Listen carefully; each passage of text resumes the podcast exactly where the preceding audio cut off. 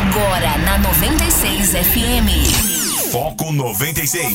Foco 96. Um programa feito para você e por você. Muita música, notícias, convidados, o tema do dia, tudo do meio artístico e muito mais.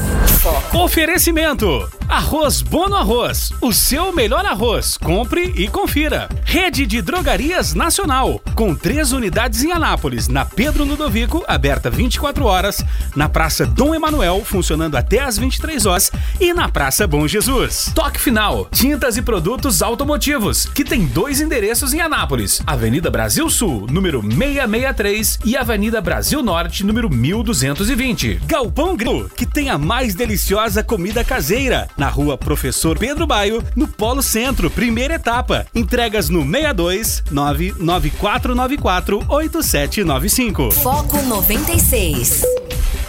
Muito bom dia, tá começando o Foco 96 aqui na sua 96 FM, a FM oficial de Goiás.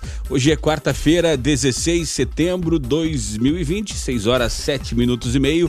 O Foco 96 começa ao vivo para Anápolis, Goiânia, região metropolitana de Goiânia, em torno de Brasília. Olha, já são mais de 85 cidades, né, que alcançam esse sinal da 96 e também começando para o Brasil e para o mundo através do aplicativo da 96, através das plataformas digitais. Então, bom dia, tá? Obrigado pela audiência, parceria, obrigado pela participação. Você que participa aqui através do WhatsApp, o DDD 62 994 34 2096. Eu sou o Rogério Fernandes, nós vamos juntos até às 8 horas da manhã.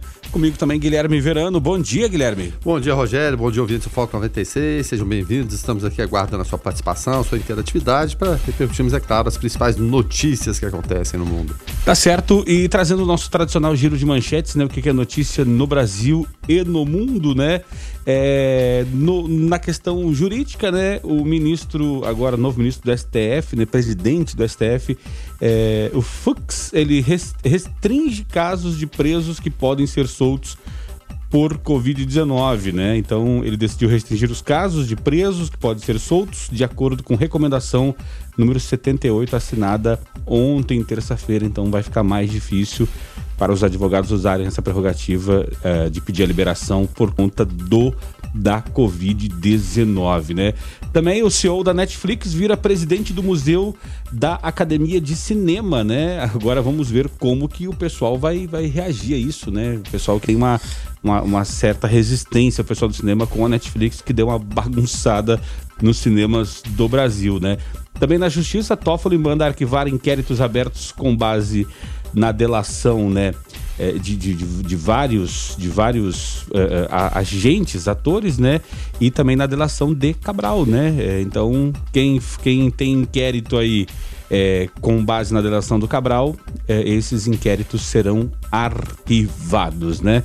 É, também mais um destaque desta manhã de terça-feira, de terça não, de quarta-feira, né? É, é, que é 16 de setembro, é, com relação à, à Covid-19 ainda, né? Garantir escola para crianças é mais importante do que abrir, né? Bares, diz diretor da OMS, né? Então, o, o, cidadão lá, o Michael Ryan, né? Disse que o importante é a escola e não abrir bares, né? Agora basta saber se o pessoal dos botecos concorda com isso. E na segunda hora, hoje, nós teremos, né? A presença aqui da, da, da por telefone, né? Da Catiane Alves Barbosa, gerente executiva do INSS aqui de Anápolis, para esclarecer para nós como que está essa questão da reabertura, né? As perícias seguem suspensas nas agências do, do INSS e, e nessa reabertura o que funciona ou não funciona. Guilherme Verano, o que mais tu destaca para gente aí nessa quarta-feira, 16 de setembro, agora que são 6 horas 10 minutos e meio. Olha, na economia, o Banco Central deve interromper ciclo de cortes e manter juro básico em 2% ao ano. Mesmo antes da disparada recente dos preços dos alimentos, o BC já indicava que manteria a taxa Selic estável. Negociação no governo. O presidente Jair Bolsonaro se reuniu hoje com bancada evangélica. O presidente vetou lei que perdoava dívida das igrejas, mas logo em seguida sugeriu que o Congresso derrubasse o veto. Estávamos destacando também que hoje é o último dia para os partidos realizarem convenções. O TSE autorizou que os eventos sejam feitos de forma vir virtual ou presencial. O primeiro turno vai acontecer no dia 15 de novembro. Temos mais notícias aqui. Olha só que espanto. O desembargador acusado de corrupção pede ao STF para voltar ao cargo. Afastado desde abril, o desembargador Mário Guimarães Neto, do TJ do Rio, pediu, diz que quer voltar porque ele está sendo injustiçado. E para terminar, uma notícia boa. O Brasil teve redução histórica da mortalidade infantil nos últimos 19 anos. A queda foi de 56,11% nas mortes de recém-nascidos e de 59,8% para crianças de até 5 anos. Esses são apenas alguns destaques iniciais para você, ouvinte do Foco 96. Seja bem-vindo. Tá certo, 994-34-2096 é o WhatsApp para você participar do Foco, que está começando agora. Foco 96. 6 horas e 15 minutos. Esse é o Foco 96 aqui na sua 96 FM, a FM oficial de Goiás. É, o ouvinte pode participar aqui através do 994 34 2096, nos ajuda aqui a fazer o, o foco. O pessoal já está aqui mandando bom dia, aqui obrigado pela, pela audiência, obrigado pela parceria, tá? Agora, é, com relação né, às medidas, Verano, e com relação ao que a gente fala de que pode ficar de, de legado, né, é, depois da pandemia, Olha que bacana essa, essa medida aqui da, da Prefeitura de São Paulo, né? O prefeito Bruno Covas, do PSDB, assinou um decreto que torna definitiva a prática de teletrabalho, o home office no serviço público da capital paulista. Servidores já vêm trabalhando de casa desde o começo da pandemia. Os detalhes sobre como funcionarão as regras em cada carreira e função ainda serão definidos em portarias futuras. Agora, pra gente que mora em Anápolis, né, ou, cidades menores aqui do estado de Goiás, fala, ah, mas o que, que tem né, mais ir ao trabalho? Agora em São Paulo, quando tu gasta duas, três horas para ir, duas, três horas para voltar, é, poder trabalhar de casa sem ter esse deslocamento é sinônimo de qualidade de vida, né, Verano?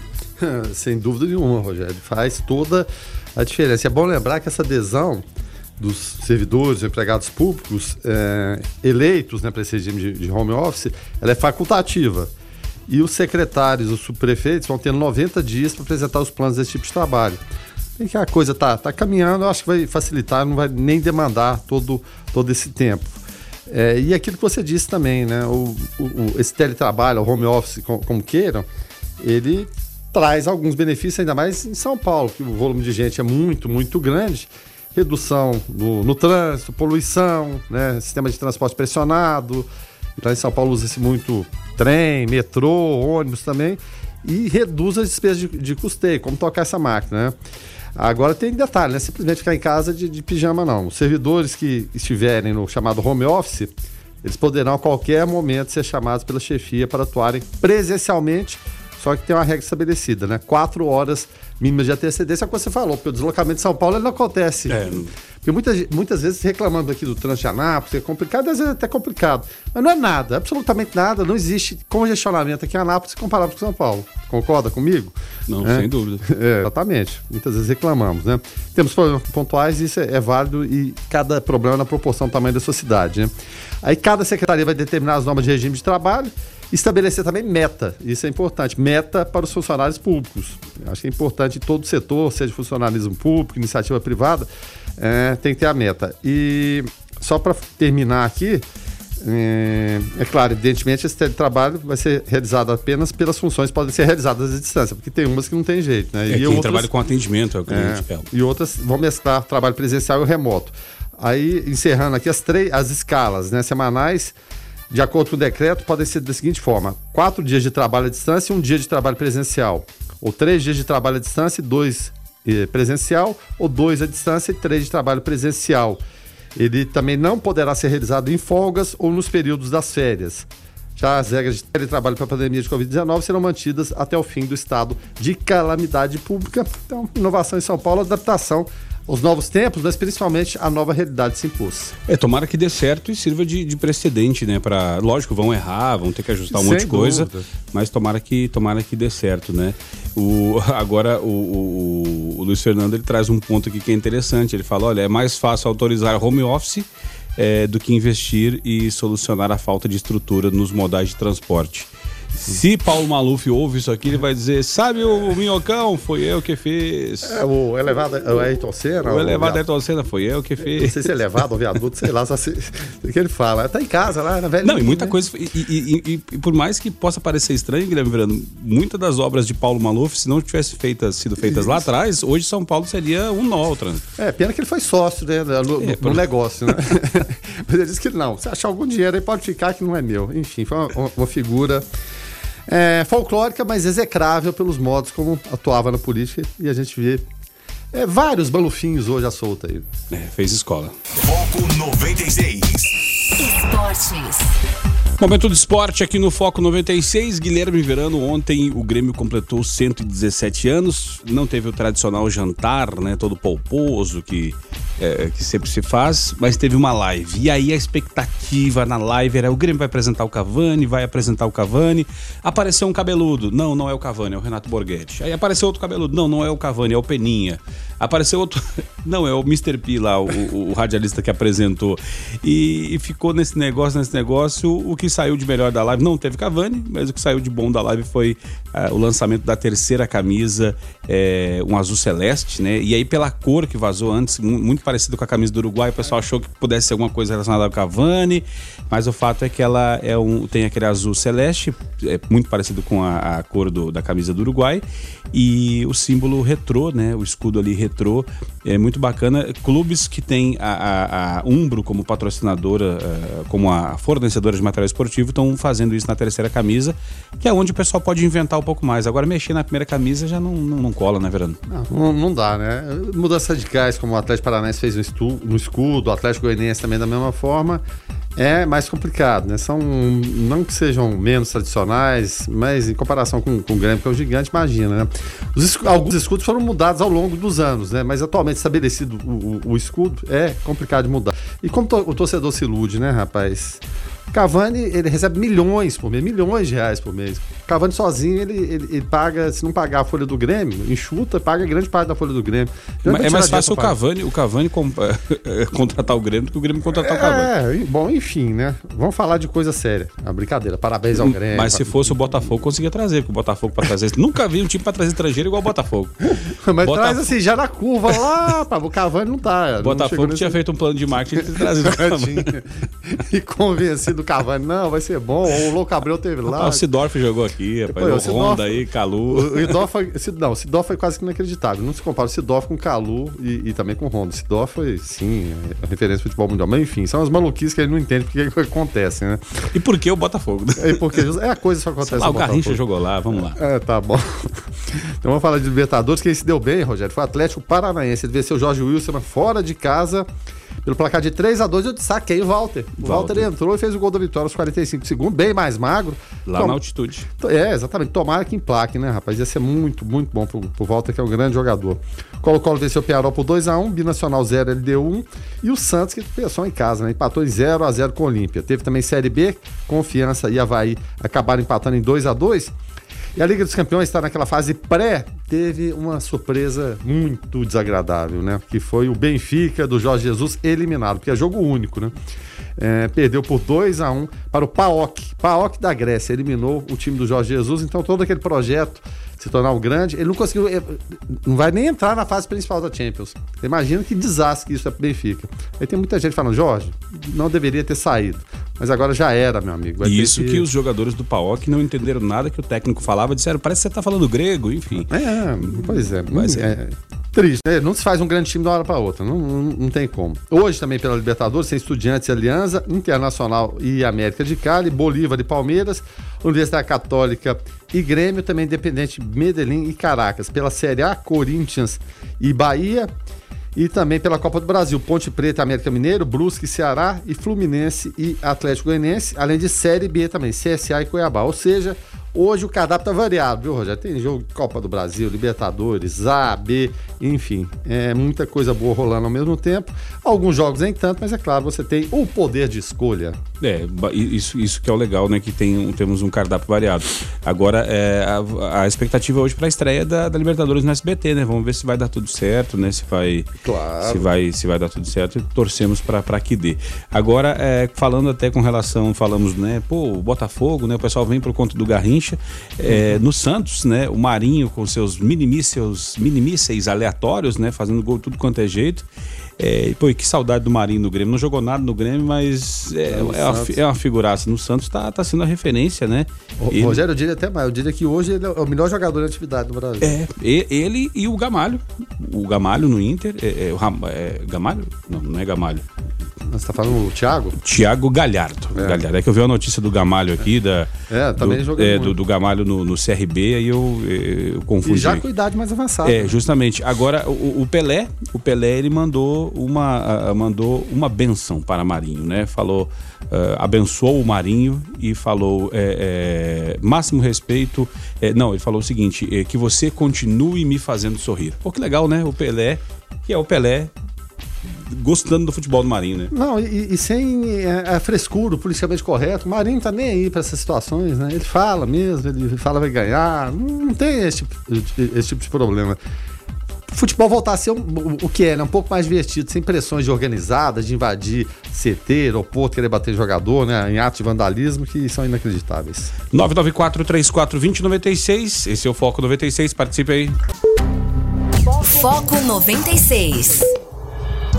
6 horas 35 minutos. Quem está chegando por aqui é Jonathan Cavalcante com Igreja em Ação. Olá, Jonathan. Bom dia, paz e bem. Olá, Rogério Fernandes. Um bom dia, boa quarta-feira a você, também ao nosso colega Guilherme Viano e a todos os ouvintes do Foco 96. Ótima quarta-feira. Paz e bem. O Papa Francisco, de 83 anos, é constantemente monitorado a nível médico, afirmou o secretário de Estado Pietro Parolin, seu braço direito, para tranquilizar a opinião pública depois de um encontro entre o pontífice e um cardeal que testou positivo para o novo coronavírus. O cardeal filipino Luiz Antônio Tagli foi diagnosticado com a Covid-19 quando chegou a Manila em 10 de setembro. O religioso de 63 anos de idade teve uma audiência privada com o pontífice em 29 de agosto. De acordo com a agência italiana ANSA, o cardeal Parolin expressou preocupação com o estado de saúde do cardeal filipino, que faz parte da Cúria Romana, que é o governo da igreja e que retornou ao seu país para o aniversário de sua mãe. Esperamos que não seja nada, disse. O Papa é constantemente monitorado, repetiu, para tranquilizar os fiéis sobre o estado de saúde do pontífice. O Papa se reúne sem máscara com os interlocutores que o visitam no Palácio Episcopal. A Santa Sé já havia confirmado que Francisco foi submetido a vários exames de diagnóstico do coronavírus depois que um religioso que vive na mesma residência testou positivo em março. Na semana passada, o Papa foi visto publicamente de máscara e a retirou para atender a fiéis no Vaticano. Jonathan Cavalcante para o Igreja em Ação. Foco 96. 6 horas 43 minutos, esse é o Foco 96, né? E o, o, de acordo né, com recomendação número 78, assinada ontem, é, terça-feira, né, é, pelo ministro, é, pessoas acusadas de corrupção, lavagem de dinheiro, crimes hediondos e violência doméstica não poderão ser beneficiadas com a revisão da prisão provisória ou do regime de cumprimento de pena. Esse é o primeiro ato né, é, do, do Luiz Fux na presidência do CNJ. O fato é, lembrando que com esta, com esta ação, né, com esta é, com esta recomendação assinada pelo Luiz Fux, ele restringe casos de presos que podem ser soltos por pela Covid-19. E aí tem muita gente que já estava ali já preparando, mandando comprar as carnes pro churrasco que ia voltar para casa, agora, né, não vai mais, deu ruim.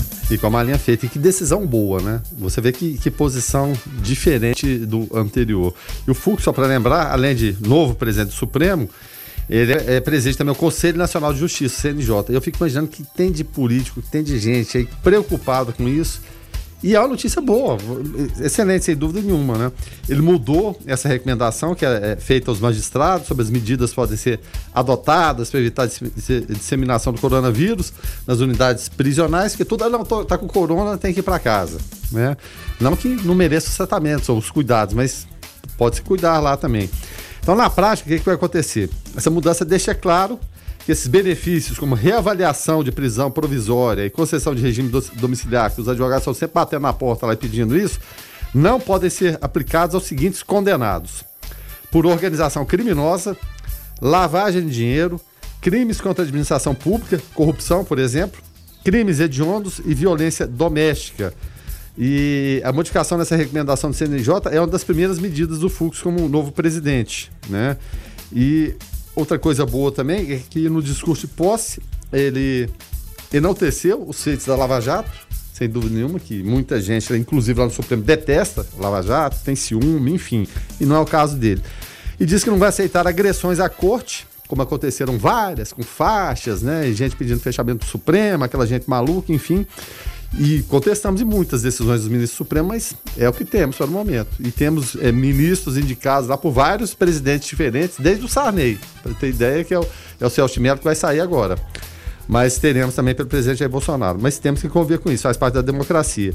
Então, eu acho que vai ser um presidente bem mais ligado nesse detalhe do combate à corrupção, no momento em que a, a corda está frouxa, a coisa está correndo solta e a operação desmanche, o desmonte da Lava Jato está acontecendo. Enquanto isso, a Lava Jato vai realizando operações aqui e acolá como últimos respiros aí de, um, de uma fase que a gente imaginou que seria é, de moralidade, ou pelo menos mais moralidade, porque a corrupção não vai acabar nunca, mas que quando se juntou várias tendências políticas, né, com Lula, inclusive, elogiando decisões do presidente Bolsonaro, quem diria, né?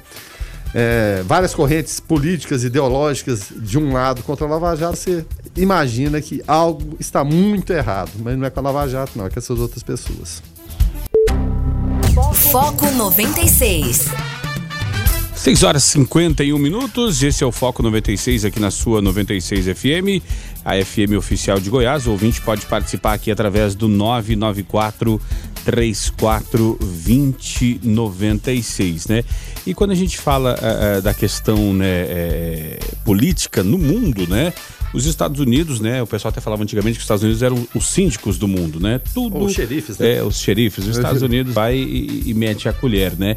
E aí, Guilherme Brano, até para alimentar um pouco mais aquelas teorias do pessoal que acha que é o fim do mundo, teorias apocalípticas, né? Que agora o negócio acaba mesmo, que está se cumprindo as profecias.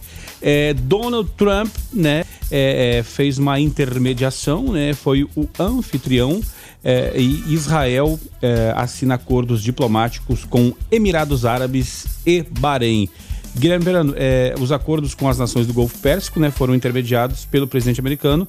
Palestino se opõe à normalização dessas relações diplomáticas, mas desde que eu me entendo por gente, eu, eu ouço falar de acordos, cessar fogos e, e uma série de coisas e que não, não perduram né, lá no Oriente Médio. A, a questão lá é complicada, né?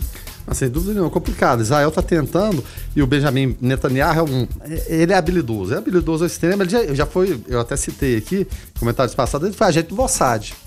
Já matou muita gente, você pode ter certeza. Então, é, é general, né, como a, a, maioria lá dos primeiros ministros israelenses, e, é claro, todo o povo de Israel é militar, porque a população é muito pequena, então todo mundo tem que estar preparado para servir a pátria em algum momento. Então nasceu lá, você já, já, já é militar, enfim. Então tem é, essa expertise aí no chamado campo da espionagem, o campo de batalha, que seja, e também como político habilidoso. Então ele juntou várias partes e está tentando esses acordos aí com alguns vizinhos.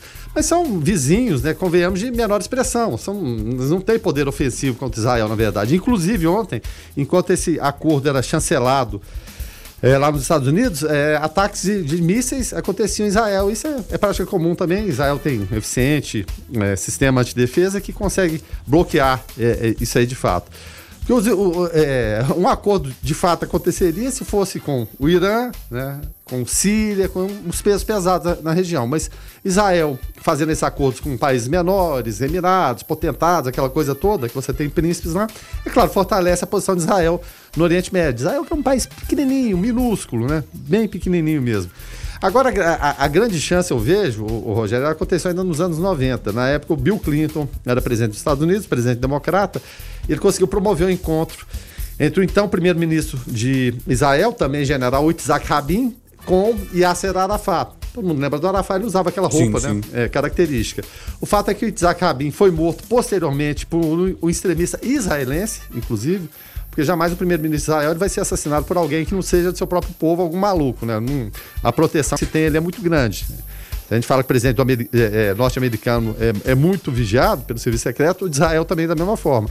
Acabou sendo assassinado por um, um, militante que era contra um acordo de paz com os palestinos Então, acho que morreu com o Isaac Rabin ali e, e o Yasser Arafat posteriormente também foi morto. Muita gente fala que ele foi envenenado, aquelas teorias da conspiração. Então havia ali uma grande chance desse acordo de paz chancelado pelo Bill Clinton. Os dois, inclusive, eles acabaram ganhando é, o Nobel da Paz. Então a coisa não prosperou. De lá para cá, sempre aquela confusão de israelenses, palestinos, guerra do Golfo no meio, apoia-se um, outro, Irã, Iraque, Síria, Líbano. Ou seja, é um verdadeiro caldeirão. Mas é fato, é, sem dúvida nenhuma, que a influência de Israel está aumentando. O Irã continua naquele processo de querer ter uma, uma, bomba nuclear, que Israel já tem, né? É o, o país da região que, que tem para poder se equivaler ali. Agora imagina uma bomba nuclear na mão de, de radicais do Irã. O Irã recentemente, inclusive, executou um campeão de lutas, né, de, de artes marciais, porque ele estava participando de protestos. De 27 anos apenas, foi enforcado. Então é o regime que se tem por lá. É complicado. Os Estados Unidos precisam, é claro, dessa ingerência, porque se eles têm petróleo, lá também tem muito petróleo, e você ter esse poder lá de interlocução, e no caso Israel e alguns outros, outros países, é importante para se contrapor à Rússia, que tem relações muito próximas do regime do Bashar al-Assad na Síria e também com os ayatollahs do Irã. É, o petróleo, né, o que muitos chamam de ouro negro, né, que fica embaixo da terra e que causou já muitas guerras, muitas muitas, muitas batalhas, né? 994-34-2096, participe aí, esse é o Foco. Foco 96. Abrindo agora a segunda hora do Foco 96, hoje é quarta-feira, 16 de setembro de 2020, 7 horas 4 minutos e meio. Você pode participar através do WhatsApp do DDD 62 994 34 2096. Se chegou agora por aqui, seja muito bem-vindo, tá? Eu sou o Rogério Fernandes, também Guilherme Verano e Lucas Almeida, nosso produtor. Bom dia, Lucas. Bom dia, Rogério. Bom dia, Guilherme. Bom dia, ouvinte do Foco 96. Tá certo, quem tá chegando por aqui é Carlos Roberto de Souza agora para falar direto ao assunto. Direto ao assunto. A opinião de Carlos Roberto de Souza no Foco 96. Bom dia, Carlos. Bom dia, Rogério, Guilherme Verano, Lucas Almeida e a todos os ouvintes do Foco 96. Apesar do, do presidente da Câmara dos Deputados Federais, aí, o senhor Rodrigo Maia, dizer que é a favor aí do congelamento, nós já comentamos aqui da aposentadoria, para quem ganha acima de um salário, porque ele entende que seria bom para a economia e para a implantação do Renda Brasil. O Renda Brasil estava sendo discutido aí como um programa de assistência social para substituir o Bolsa Família. A intenção era aproveitar a experiência do auxílio emergencial, que acaba agora no fim do ano, e criar um programa que aumentasse o valor do benefício do Bolsa Família. No entanto, parece que a coisa desandou e o presidente Jair Bolsonaro ficou irritado com essa situação criada aí pela equipe econômica. Tanto que Paulo Guedes, a toque de de caixa deixou de ir até um evento para se reunir com o presidente. Acredito que o puxão de orelha foi grande. Por que, que eu acredito que foi grande esse puxão de orelha? O presidente Jair Bolsonaro disse que no governo dele está proibido de se falar em Renda Brasil e que o programa Bolsa Família vai continuar aí em vigor. Bolsonaro e sua equipe econômica não chegaram a um acordo sobre quais os cortes deveriam ser feitos é, no, no, governo para financiar o programa. Não consegue achar verba para financiar esse programa. E como eu já comentei aqui, o secretário especial de Fazenda do Ministério da Economia, o Valderi Rodrigues, ele até chegou a dizer que a equipe estava estudando a possibilidade de congelar benefícios como aposentadoria e pensões. Só que o presidente Bolsonaro ele criticou demais. Ele disse que cogitar esse tipo tipo de ação é um devaneio. Abre aspas. Congelar aposentadorias, cortar auxílio para idosos e pobres com deficiência, um devaneio de alguém que está desconectado com a realidade. Palavras do presidente Bolsonaro. E completou que até 2022, que é, o seu governo chega ao final, está proibido de falar a palavra renda Brasil, que o Bolsa Família continua e ponto final. Bolsonaro também disse que vai dar um cartão vermelho a quem de dentro do governo lhe apresentar propostas como essa de congelar aposentadorias ou reduzir benefícios. Abre aspas. Quem porventura vier propor para mim uma medida como essa, eu só posso dar um cartão vermelho para essa pessoa. É gente que não tem o mínimo de coração e o mínimo de entendimento sobre como vivem os aposentados no Brasil. E aí, gente, eu parabenizo as falas do presidente e me preocupo né, com a fala do secretário uh, de Política Econômica do Ministério da Economia, o Adolfo Sachida. E por que, que eu preocupo? É porque ele Ele diz que é, essas propostas de congelar a aposentadoria para ganhar recursos aí para o Renda Brasil, ela, elas não deveriam ser comentadas publicamente. Abrem aspas, palavras do secretário. O que parece que o presidente Bolsonaro coloca corretamente é que as discussões não podem ser públicas. Você não pode ficar lançando ideias publicamente. Bom, um lado ele está correto, porque certas ideias criam pânico aí, como criou essa na população. Agora, por outro lado, se não tivesse sido exposta, ela não haveria nenhuma repercussão negativa como houve e poderia, e aí, obviamente, sem pressão, ela poderia ser aprovada na surdina. Até porque o ministro da Economia, Paulo Guedes, ele respondeu às críticas sobre esse assunto dizendo que não está disposto a furar a regra do teto de gastos. Quer dizer que ele vai criar mais estratégia, tranquilo. Só que essas estratégias que eu percebo que o ministro da Economia ele cria é geralmente focado em classes inferiores. Enfim, torço e espero que mesmo que não seja divulgado, que eles mantenham esse sigilo e não tenha repercussão negativa para pressionar o governo, eu espero, torço que o presidente Bolsonaro possa continuar a ter sempre essa sensibilidade, sendo justo e nunca aceitar que tirem dos pobres para dar aos paupérrimos, como ele mesmo criticou.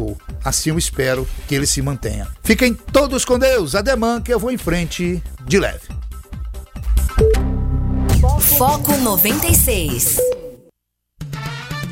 Até com relação a esse assunto que o Carlos traz na coluna, Guilherme, é, o, o, lance do, do, Paulo Guedes, né, de, de, ter tirado o corpo fora agora, dito que o cartão vermelho não foi para ele, do presidente dizer que o Renda Brasil está proibido de tocar no assunto até o final da campanha. É, Paulo Guedes, o pessoal está até falando aí que ele não foi um tanto quanto, não honrou com, com, com, com as suas palavras, não assumiu a responsabilidade, não matou no peito, dito que a ideia era dele, né, Verano? É, exatamente, empurrou pro, pro assessor, né? Parece que tomou paixão pelo cargo, a verdade é essa, né? Porque fazer da forma que ele fez, tudo que você tem que fazer, Rogério, é defender a sua equipe. E o responsável maior pela equipe sempre é quem? O chefe, o líder. No caso, o Paulo Guedes. Mas quando veio uh, o, o, aperto lá do Planalto, do presidente Jair Bolsonaro, e parece que uh, o lado político e econômico, eles não conversam se não tem essa interlocução, o Paulo Guedes pipocou. A verdade é que parece que se tornou engolidor de sapo, porque quer ficar no cargo. E querendo ficar no cargo dessa forma, não vai funcionar, não vai funcionar mesmo. O fato é que ele empurrou essa conta toda Valderi Rodrigues, que é secretário especial do Paulo Guedes, ou seja, homem de extrema confiança, como o Valderi vai falar alguma coisa se, sem falar com o chefe, sem comunicar? Então, empurrou o Valderi, o Valderi, porque existe sempre aquele tacho de fritura lá no, no, no, Palácio Planalto. A, banha, a, gordura tá sempre quente. tá, tá, sempre quente. Falou, Valderi, vai subir nessa escadinha. Eu, vai pra quê? Já não, vai subir, vai subir. E jogou ele ontem no caldeirão da fritura. Não sei como foi demitido ainda, né? O fato é que é, realmente ele, ele, empurrou esse auxiliar para dentro da, da frigideira. Então, é, vai esperar o que em relação à política econômica? É claro, precisa, né? E o discurso era esse: liberal, privatizar é, empresas que fossem possíveis ou que dessem prejuízo. Ajustar isso aí com é, a parte política. E a parte política é baseada hoje no acordo que o presidente Jair Bolsonaro fez com o Centrão. O Centrão quer tudo menos privatizações que possam é, retirar cargos, né? Onde eles podem colocar aquelas pessoas todas que a gente conhece que fazem muito bem para a administração pública, que são eficientes, não desviam dinheiro, enfim. Então, o Paulo Guedes vai ficando, vai permanecendo, mas dessa forma insossa parece que realmente tomou gosto pelo cargo, mas não fala mais nada. Tudo ele salta fora e pipoca, e no caso ontem cometeu essa deslealdade, digamos assim, com seu assessor. A não ser que o assessor tenha tido um, um arrobo de maluquice, ah, não, vou falar isso aqui por conta própria, não vou obedecer o chefe, coisa que eu não acredito. Ou estava tudo combinado, né, também, já se desse, se tivesse essa repercussão ou, negativa, ou, né? ou, ou tentativas também. Você pode ter certeza que agora o, o discurso do Paulo Guedes essa semana e o apelido dele é semana que vem, ele vai falar, na semana que vem a gente começa a pensar em outra coisa. E o pensamento constante na cabeça do Paulo Guedes é uma nova CPMF. Isso, esse pensamento não sai da cabeça dele, não. Guilherme falando de, da questão da, de estar sempre pronto o caldeirão, eu fico imaginando a plaquinha na frente lá do, do Ministério da Economia, né? Vende-se ministros, frita na hora, né? Igual pastel, né? Porque tá pronto ali, é só, a hora que quiser, só põe na banha, tá tudo certo. E, e foi uma bola levantada excelente pro presidente Jair Bolsonaro. Fala, não, peraí, vamos, vamos tungar a população dessa forma. É claro, ele fez o, o, o certo, o, o correto, só que ele tem que propor também alternativas. Foco 96. 7 horas 18 minutos, esse é o Foco 96. Uh, ah, a manchete é a seguinte, Lucas: 605 vagas estão disponíveis nos três colégios militares de Anápolis eu diria para ti que nunca antes na história desse país, o Colégio Militar anunciou vaga, que, que bacana que as pessoas vão ter a possibilidade de fazer esse e participar desse processo para entrar no colégio militar, né? Pois é, Rogério. Talvez seja por conta do novo normal que estamos vivendo e talvez por isso é, é a essa publicização de vagas, não sei. Mas o que a gente sabe é que ontem o Comando de Ensino da Polícia Militar né, tornou público o edital com informações sobre o processo seletivo que irá selecionar mais de 16 mil estudantes de todo o estado para compor vagas disponíveis nos colégios militares. Aqui em Anápolis, o total dessas vagas são 605. Né? Deste montante, 275 são para início imediato e 330 para a formação do cadastro reserva. As vagas imediatas são destinadas apenas para aqueles estudantes que ingressam no chamado Ensino Fundamental 2, especificamente do sexto ano, né, primeira série, disponível, que é a, a disponibilidade que o Colégio Militar passa a ter. Né? Antes, o ensino fundamental é somente do sexto ano né, que o Colégio Militar começa a ter. A composição dessas vagas são as seguintes: no CEPMG Polivalente Gabriel Issa, ali localizado ali na Nossa Senhora da Badia, 100 vagas para os ingressantes do sexto ano do ensino fundamental e 105 são reservas.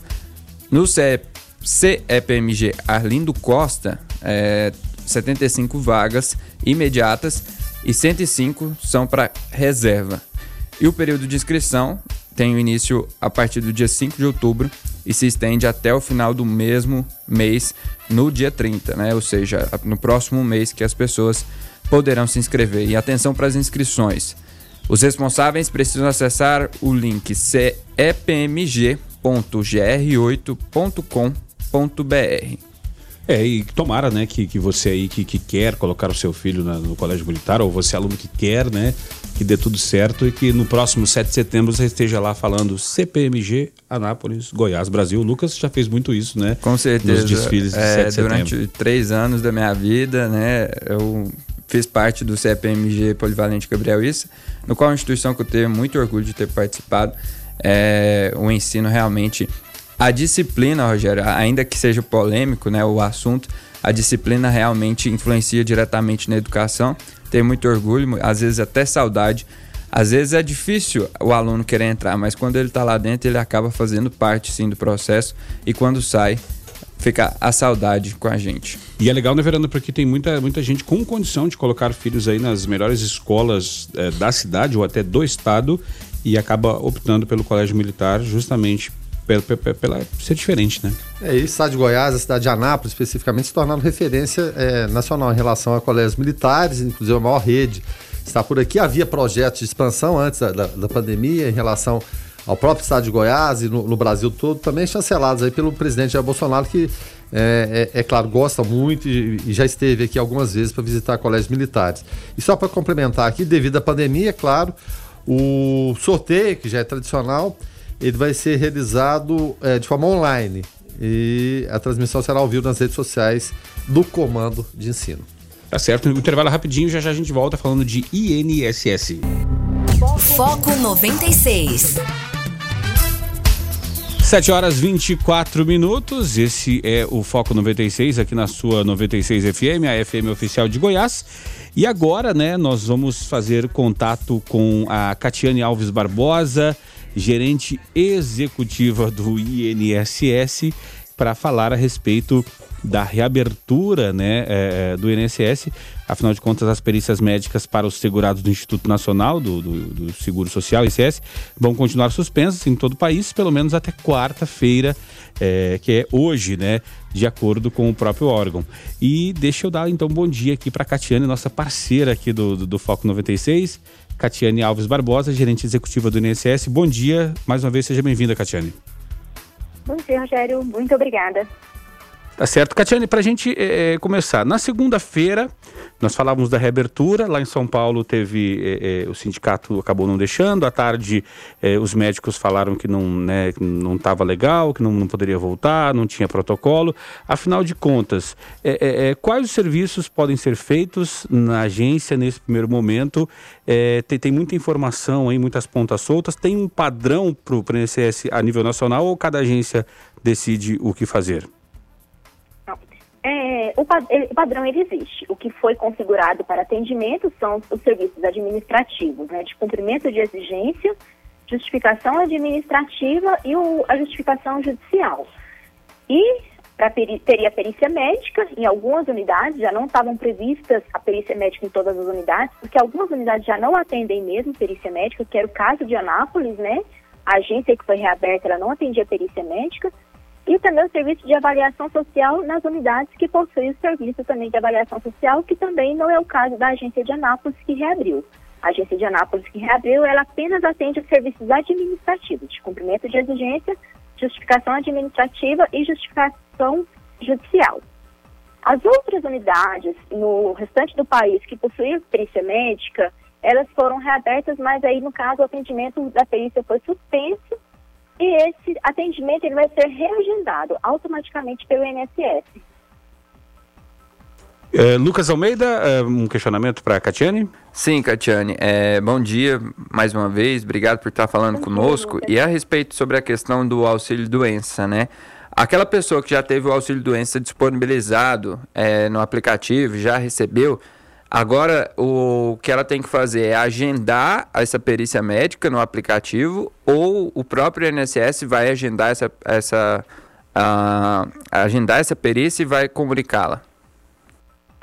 Os auxílios as antecipações de auxílio doenças que foram concedidos até dia 2 de julho, o sistema irá fazer essa verificação automática. Então, a pessoa nem vai precisar comparecer ao INSS para poder fazer a nova perícia, porque ela será é, verificada automaticamente. E caso a pessoa tenha valores a mais para receber, ela já vai receber agora em outubro.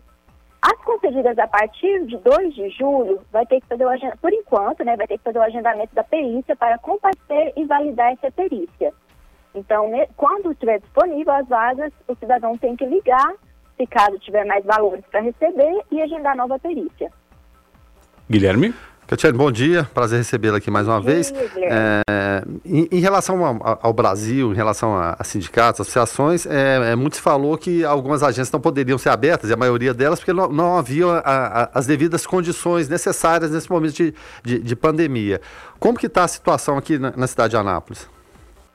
Guilherme, na cidade de Anápolis, a unidade que nós iríamos reabrir, que estamos reabrindo, né, ela não atende perícia médica então, a gente não precisou observar esses quesitos referente aos itens que a perícia médica é, define que não são suficientes.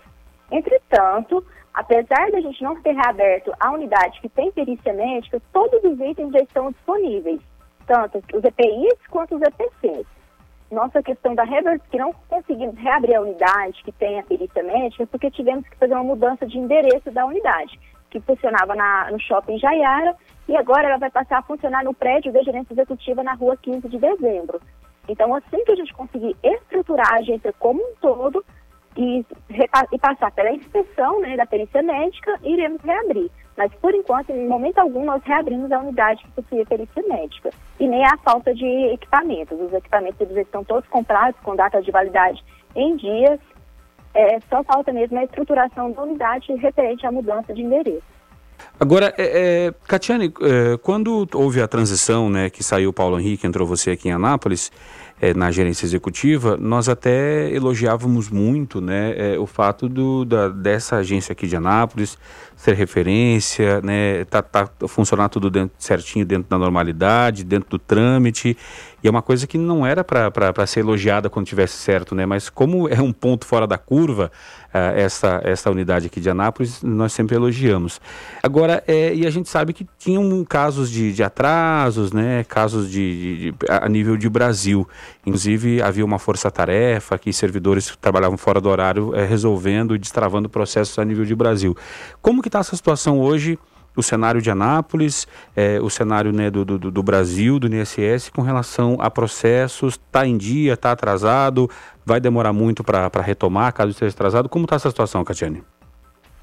A maior parte dos processos estão em dia. Nós estamos analisando processos que foram requeridos dentro do mesmo mês. Com a questão da pandemia, a maior parte dos servidores foram para o trabalho remoto e, com isso, passaram a analisar mais processos né, que foram requeridos pelos cidadãos. Alguns processos ainda estão em atraso porque dependem de ações presenciais. principalmente os casos de pessoas deficientes, no caso dos BPCs, aposentadorias por invalidez é, e aposentadorias por, é, da pessoa com deficiência. Então, esses são os casos que há um, um, um atraso.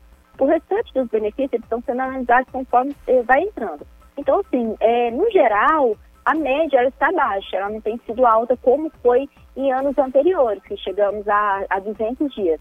Hoje está em média de, 60, de, de 30 a 60 dias, dependendo da espécie do benefício. Tem algumas espécies de benefícios que são mais simples de ser trabalhadas e outras um pouco mais complexas que dependem de, de outras demandas. Guilherme? Tatiana, em relação à canais de comunicação, é, eu acho que é sempre bom reforçarmos é, essa situação de é, é, interlocução entre a INSS e a população, porque vimos ontem pelo, pelo Brasil muitas pessoas às vezes tem aquela primeira informação de que vai ser dessa forma e parece que não, não consultam por motivos variados, elas não, não têm acesso à, informação subsequente, aí vão para a fila, que cria aquela situação que é, é chata, né? Que a gente percebe, mas muito pela falta de informação ou desinformação. Eu queria que você reforçasse esses canais de comunicação, de que forma as pessoas podem, podem interagir sem ter que fazer esse, esse deslocamento e às vezes dar com a cara na porta. Os canais de comunicação do INSS é a Central 135, o aplicativo Meu INSS ou o próprio site do Meu INSS, que terá as informações necessárias referente ao atendimento. Dentro do aplicativo Meu INSS do site, existe um sistema de atendimento remoto que chama ELO, Lá também é possível buscar maiores informações a respeito do benefício. Será um, um atendimento remoto, onde você poderá conversar com um robozinho que terá que estar disponível para responder. E caso esse robô não consiga fazer suas, sua, responder seus questionamentos, poderá ser solicitado um atendimento humanizado, onde um servidor do INSS atuará respondendo seus questionamentos. Então, é muito importante que antes de comparecer ao INSS, e seja com agendamento, né, e se não tiver agendado e precisar de alguma coisa, ligar no 135 ou tentar buscar informações pelo aplicativo para saber se você pode ou não comparecer à unidade. Mas, inicialmente, apenas atendimentos agendados que irão ser atendidos dentro do INSS. O ouvinte participa aqui através do 994-34-2096. O Luizinho está por aqui fazendo um questionamento. Fala aí, Luizinho. Bom dia, pessoal do Foco. Gostaria de fazer uma pergunta para a Catiane aí. Eu sou motorista de ambulância e ontem eu levei um paciente cadeirante para tirar dúvida, porque ele não tem condições de ficar andando de coletivo, não tem ninguém para ajudar. Aproveitei e levei lá para poder tirar dúvidas. E do INSS ali da rua 15 de dezembro, só tem aqueles vigilantes entregando folhetos e são muito mal informados. Queria saber se não era possível, Catiane, ou se tem alguém e eles não quiseram passar para tirar dúvidas de quem for lá. Por mais que seja ou mais detalhado, porque eles simplesmente entregam o folheto e falam, liga lá que resolve. Achei muito, muito sem educação os funcionários e muito desinformados também. Catiane? Expliquei, o atendimento dentro do INSS será exclusivamente agendado para os serviços de cumprimento de exigência, justificação administrativa e justificação judicial. Então, neste primeiro momento, não está sendo possível fazer os atendimentos que a gente chama de espontâneo, aquelas pessoas que têm interesse em tirar alguma dúvida e comparecem ao INSS sem nenhum agendamento. Então, realmente, neste momento, não é possível a gente, dentro do INSS, repassar essas informações. A, quanto à vigilância, ela está ali apenas para poder controlar o fluxo, eles não podem repassar nenhuma informação, apenas orientar se a pessoa vai ser, se ela pode entrar dentro da unidade ou não. Então, neste caso, se um caso queira buscar informação, pode ser utilizado o canal 135 ou fazer um atendimento remoto pelo aplicativo do meu INSS, né, na opção da ELO. Essa opção da ELO, ela fica disponível no cantinho é, inferior esquerdo da tela, onde tem dois balãozinhos. Clica lá que vai direcionar para esse atendimento, onde o segurado pode fazer as perguntas que terá as respostas. Agora, Catiane, é, quando tu, tu falaste né, que, que a agência lá da, da Jaiara, lá no Jaira Shopping, ela fechou, é, a gente fica até pensando, né, porque é, geralmente é, é hoje as políticas públicas, né, é, querem né, descentralizar, levar os serviços públicos para mais perto da população e a gente sabe que as pessoas vivem é, nos bairros e não nos centros, né. isso, esse fato de ter fechado essa agência da Jaiara ela é um retrocesso uh, com relação à qualidade de atendimento do INSS? Tem é, é, previsão ou planejamento para abrir novas agências no futuro próximo? Hoje o INSS conta só com esse atendimento aqui na 15 de dezembro ou tem outra forma? Não, é, é, vamos por parte. Inicialmente, a unidade ela não foi fechada. Houve uma mudança de endereço por questões técnicas mesmo. questões internas do INSS, que nada assim tem a ver com a desarticulação das agências. Nós estamos buscando, né, vamos iniciar processo para contratação de imóveis e para poder abrigar novamente a unidade em outro local que não seja o centro, né? Então, a, essa mudança de endereço nada tem a ver com as desarticulações das agências. Quanto à previsão de reabertura, não, não se fala mais quanto a isso, porque um, um dos requisitos para reabertura seria a questão da necessidade, ter um, os requisitos de população na cidade, então não há previsão neste momento para, é, para abrir novas agências, novas unidades. Então, sim, são, são situações diferentes. A questão da mudança de endereço foi por questões técnicas e eh, falar em reabertura de novas unidades não se fala. Também não se fala em fechamento de nenhuma unidade. Essa unidade ela vai continuar funcionando, por enquanto, do prédio da gerência executiva, até que a gente consiga um novo prédio para abrigar a unidade. Tá certo, então, Catiane, eh, nós te agradecemos a gentileza de nos atender, de esclarecer essas questões para a população, né? A Catiane, que é gerente executiva do INSS aqui de Anápolis. Catiane, sempre que precisar trazer alguma informação aqui para a população, por gentileza, pode nos acionar, tu sabe que é de casa, tá? Obrigado, Catiane, até a próxima. Eu que agradeço, gente, a oportunidade. Até a próxima.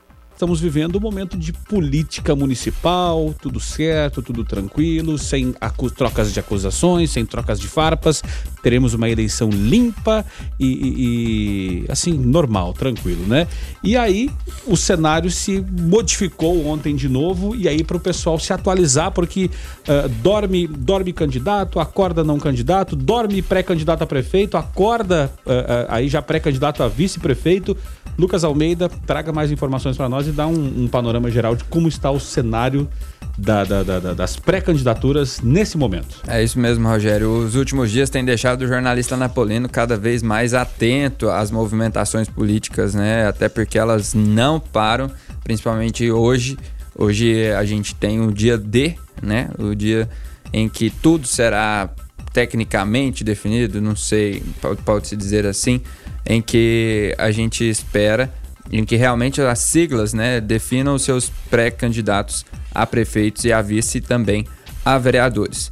Ontem tivemos uma aliança definida, né? Como a gente já trouxe, o Republicanos oficializou o candidato. É, o Brigadeiro Bragança como candidato a vice do MDB. O MDB que vem como pré-candidato a prefeito o Márcio Correia. Né? Até então, se esperava que a candidatura do Republicanos fosse só. É, tivesse uma chapa, né? mas que não compôsse essa aliança.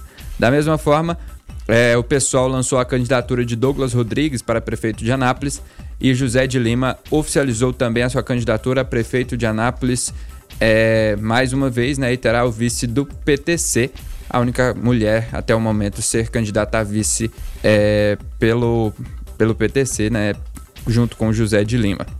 Mas a surpresa de ontem, né, é, sem contar, claro, com a oficialização já da candidatura do candidato do PSL, do Valeriano Abreu, a surpresa de ontem foi as especulações retornaram a voltar o foco para a chapa do PT, que pode ter sim de volta a candidatura de Antônio Gomide, né? Existe essa possibilidade, mas até então todas as notícias que circulam não foram confirmadas por nenhum representante da sigla do PT, né? Nem o presidente do PT, nem ninguém da chapa confirma que Antônio Gomide será o, o pré-candidato a prefeito da cidade, mas existe sim essa possibilidade, né? Lembrando que a única sigla que declarou apoio ao Partido dos Trabalhadores até então foi o PCdoB, né, com sua chapa de vereadores.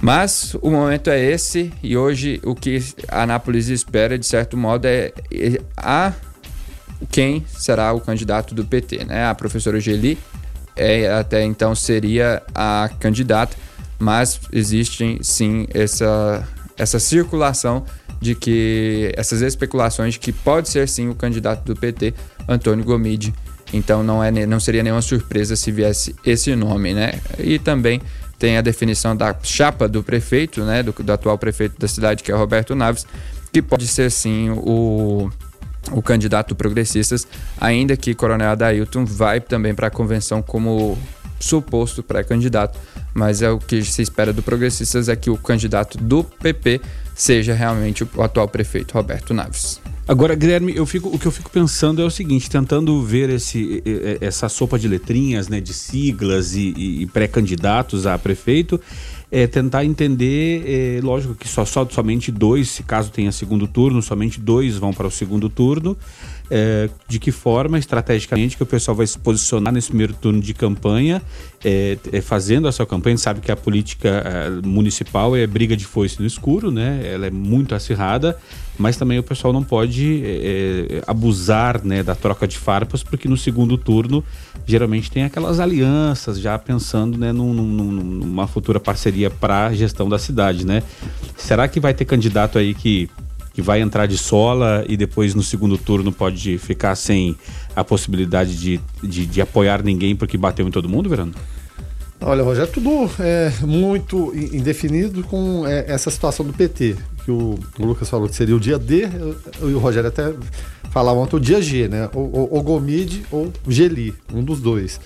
E vários órgãos de, de, de comunicação vêm apostando que o ex-prefeito Antônio Roberto Gomide, recuperado, evidentemente, é, da, da, doença, do mal que ele acometeu e, e, e, graças a Deus possa voltar ao páreo. E mesmo porque se não tivesse essa condição, não voltaria. Mesmo com pressão é, de cúpula nacional do PT, um partido que se desgastou muito, a gente viu nas últimas eleições, e que precisa é, reconquistar esse eleitorado. E uma das forças que eles veem, evidentemente, é o ex-prefeito Antônio Roberto Gomide que foi eleito, reeleito com uma grande votação, mas depois acabou saindo por pressão, inclusive, da direção nacional do PT, lê-se é, o ex-presidente Luiz Inácio Lula da Silva para ser candidato a governador. Então, pode ser que volte. Eu também estou apostando nessa, nessa, ideia de que vai voltar, vai ser confirmado isso hoje, mesmo porque não, não estão falando nada, não estão negando. É, naquele primeiro momento, ele declinou da candidatura por conta da doença. Nesse período, houve uma tragédia pessoal com a vereadora Geli, né? realmente terrível. Ela teria condições de é, abraçar a candidatura e seguir, e como você mesmo está tá falando, às, por vezes o jogo é pesado, é difícil, é complicado, então pode sim surgir como, como opção. É, e aí você embaralha as cartas de novo, porque você havia mais ou menos uma definição de quem seria, um ou outro, houve composição. No caso do Brigadeiro Bragança, ele vai ser vice do Márcio Correia, composição do MDB com o Republicanos, coisa que aconteceu também em Goiânia em relação ao Magno Vilela, que foi lançado candidato oficialmente ontem à prefeitura e com a aposentadoria do, do Iris Rezende, José de Lima de volta ao cenário, Valeriano já havia sido é, definido também como, como candidato o delegado Beto Evangelista, com o empresário a, a Maurício Berrat como, como, como vice. Ou seja, é, vão se colocar nessas situações. E, é claro, a, a, volta eventual, e que eu acredito que possa acontecer, do ex-prefeito Antônio Roberto Gomide, vai embaralhar de, no, de novo essas cartas. E é claro, a partir de final do dia de hoje, é claro, com candidaturas postas, candidatos a, a prefeito, a vice, as chapas todas é, prontas, aí a gente vai ter uma, uma noção do que vai acontecer nesse processo de fato. Pesquisas vão acontecer no meio do caminho, pesquisas anteriores indicavam o, o atual prefeito Roberto Naves à dianteira, a professora Geli e, e Valeriano ali na, na sequência, mas é, é, um novo cenário. Vamos esperar e, é claro, a gente vai ter todo esse acompanhamento durante o dia, é, seja em boletins extraordinários, que caso alguma coisa aconteça antes, que eu não acredito, deve acontecer de fato na, na, na convenção. E, é claro, durante o programa observatório, da mesma forma que foi feito ontem em relação ao lançamento, à oficialização da candidatura do Márcio é, e tendo o Brigadeiro Bragança como candidato a vice. O ouvinte participa aqui, o Thiago Santana por aqui. Fala aí, Thiago. Bom dia, pessoal da 96. Bom dia a todo mundo. É, essas eleições tá complicada, né? É, olhando de um ponto de vista panorâmico que é partidário, você, a gente fica até preocupado porque é cada pérola, cara, como candidato a vereador e a candidatura para prefeito também tá líquida demais, não tem nada sólido ainda, tá uma bagunça. Literalmente, nós eleitores tem que ficar muito esperto esse ano porque tem muita coisa em jogo, né? Esse pós-pandemia. a gente tem que estar tá com bastante cuidado. Valeu, Thiago, obrigado pela tua participação. É, Lucas, com relação às convenções partidárias que vão acontecer hoje, né? Elas já têm horário pré-definido, geralmente fica para o final do dia. É, tem, já tem informação a respeito disso ou as assessorias dos partidos ainda estão segurando a informação? O PT tem a sua convenção marcada para as 19 horas de hoje. Também no mesmo horário ocorre a convenção partidária também do Progressistas, que é o do candidato. É, do, do, Roberto, atual, né? Do, do, é, do, atual prefeito, Roberto Naves. A situação, né? Então, essas são as duas convenções mais importantes do dia e a que, que definem também os pré-candidatos a prefeitos da cidade, né? As demais que acontecem durante o dia provavelmente serão para oficializar candidatos a vereadores e também declarar o seu apoio que é o, mais previsto. Né? Agora, Verano, o, o Tiago aqui, nosso ouvinte, traz, ele falou, olha, com relação a vereador, vereador nem se fala, né? Se for citar, é, é, tanta, é tanto nome, é tanta gente, é tanta gente que apareceu agora nas nossas redes sociais seguindo. É, você ouvinte aí, alguém te, te, te chamou aí, pediu para seguir você, dá uma olhada, vê se daqui a pouco não aparece lá. Sou o pré-candidato a vereadora. É, mandando figurinhas, né, mensagens prontas. E o WhatsApp também, não sei como descobre os, os, números também, aquele bom dia, né? Podia pelo menos digitar ali, né? Colocar alguma coisa, mensagem pronta Puxa vida, às vezes é, é, é, bonitinha, mas é uma coisa muito. É, mecânica, né? Mecânica. Fria. Ah, mas como é que eu vou mandar mensagem para mil pessoas? Sei lá, se vira. Eu sei que essa mensagenzinha pronta, para mim, não surte efeito nenhum, não, tá? Não me emociona, não me comove de forma nenhuma. E eu falo porque é, é, os demais eleitores têm, devem ter essa mesma sensação. E o poder agora está na mão do eleitor, né, de analisar as candidaturas que serão postas. A gente vai ter né, todo um cardápio das mais variadas é, ideologias e convicções políticas em relação a prefeito e também a vereadores. Então cabe a gente fazer essa análise, análise séria mesmo, e recapitular. Vamos ver lá, vamos puxar os últimos quatro anos. O que, que aconteceu em relação a esse candidato a prefeito ou esse candidato a vereador? Foi bacana? Ótimo. É? Então serviu ao propósito para o qual você deu o voto. Agora, se não serviu, procure outro. Para depois a gente não ficar reclamando e se arrependendo por quatro anos, que é complicado. Agora, o... Verano, para quem, quem, tem, quem tem até é, é, um pouco de. Tá ali um pouco sozinho, carente, né? É, se você gosta dessa pessoa que está te mandando mensagem, pré-candidato, aproveita para falar com ele, porque a chance de você poder ter chance de conversar com ele só depois de quatro anos, né? que esse pessoal aparece só daqui a quatro anos. Lucas? É, o ouvinte participando aqui, né? O Aurélio lá da cidade de Jardim diz o seguinte: acho que a vinda do Gomide é, para disputa vai ser positiva para a cidade. Candidatos terão que ficar esperto na hora de fazer promessas, né? É interessante, né, Rogério, a, o movimento que a Anápolis tem em relação ao Antônio Roberto Comide, né? Que ele é mais que uma sigla. É, os, a, a, a, questão do pré, de, de ser pré-candidato por si só, o nome dele é muito forte. E acredito que talvez seja isso que tenha trazido, claro, não dizendo que a, que a candidata é, a professora Geli não seja forte, mas talvez é isso que ainda tenha causado dúvida né, na, na, na sigla de modo geral, porque é realmente é uma forma de, do PT se mostrar forte ainda na cidade. Né? E, e, outro detalhe também, e vai ser estratégia de campanha dos outros candidatos, fazer exatamente é, é, é, é colar Gomide e PT por Sim, conta justamente. do desgaste que houve em relação ao PT e, e, e, ele consegue essa, essa separação. Tem momentos que, é, muito embora as pessoas saibam que seja do PT, não, não relacionam. Então, estratégia de candidatos, e, e vai ter a dele em relação aos outros também, em relação a tudo que está acontecendo, o Senado Nacional influencia também tentar colar alguma imagem em alguém, de alguma situação. Isso faz parte do processo político do jogo e eles são muito experimentados e sabem muito bem como lidar com isso. Se bem que se for colar imagem em, em políticos a nível nacional, né, eu vou ter que cantar a música aqui do, do, do general, Qual né? Música? Do, aquela que o... Do general Heleno? Do general Heleno que falou que se gritar pega centrão, não fica um, meu irmão. Ou, por exemplo, a participações como a do Felipe Melo reforça aquilo que a gente acabou de dizer é, o ouvinte disse o seguinte: se o Gomide não fosse PT, ele já tinha ganhado. É, é, é aquilo que, que a gente tá. que o Guilherme acabou de dizer. É, vamos aguardar, né, hoje o final do dia para saber se de fato isso vai se confirmar e amanhã de manhã nós trazemos mais informações no programa Foco 96. Guilherme Verano, dito isso, então, a gente vai ficando por aqui. Até mais tarde. Até mais tarde. Obrigado pela participação dos ouvintes. Um dia de, de grandes expectativas para a gente, se for possível, repercutir ainda durante a programação e no, no, observatório, a gente repercute. Caso contrário, amanhã pela manhã a gente traz todo, todo esse cenário. Tá certo, Lucas. Então, é, qualquer informação extraordinária tu invade a programação aí para trazer é, é, a informação. Se não, até amanhã. Pode ter certeza, Rogério. Uma última informação antes da gente ir, né? Também tem uma participação do ouvinte que eu acabei de colocar aí para você reproduzir até então. É o seguinte: assassinatos de mulheres sobem no primeiro semestre no Brasil, mas agressões e estupros caem. Especialistas apontam subnotificação durante a pandemia, né? É um tema importante que hoje esses dados e que a gente vai abordar mais ainda no observatório também. Uma última participação do ouvinte. Bom dia, galera da 96. Quem fala aqui é o Albert. Vou deixar aqui minha opinião sobre as eleições para prefeito de Anápolis. Então é o seguinte, cara, eu acho que no momento não tem nenhum nome preparado para assumir a prefeitura de Anápolis no lugar do, do atual prefeito Roberto. Primeiro, o Gomide, ele abandonou a prefeitura para se candidatar a governador, né? Eu, na minha opinião, acho muito errado quando a pessoa assume uma prefeitura né, enfim, e depois abandona para querer um cargo maior, abandona no meio do caminho. Então, porque o cara não teve responsabilidade de terminar o trabalho dele. Então, para mim, eu não voto num cara que faz isso.